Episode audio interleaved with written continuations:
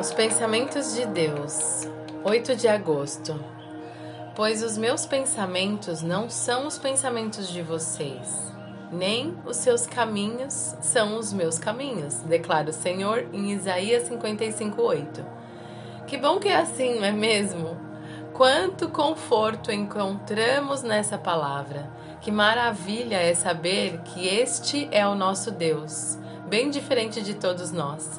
Precisamos sempre lembrar dessa verdade revelada por sua boca. Por essa razão, podemos confiar nas palavras escritas em Isaías 55:1. Venham todos vocês que estão com sede, venham às águas, e vocês que não possuem dinheiro algum, venham, comprem e comam. Venham, comprem vinho e leite sem dinheiro e sem custo descansamos nelas, porque nossas criaturas, circunstâncias passarão, mas essas palavras jamais. Elas não vêm um Deus que é limitado como nós somos, mas sim do Deus eterno e soberano. São tantas as coisas que nos acontecem, tantos problemas e lutas com os quais nos deparamos, que às vezes chegamos a pensar que Deus não está cuidando de nós. O que eu quero dizer a você e relembrá-lo é que ele está, mesmo que ecoem tantas vozes diferentes e confusas pelo mundo, como inveja, acusação, críticas e julgamentos. Deus não é como os homens. Pensamos que ele nos abandonou porque nossos referenciais são dos seres humanos, que falham e abandonam.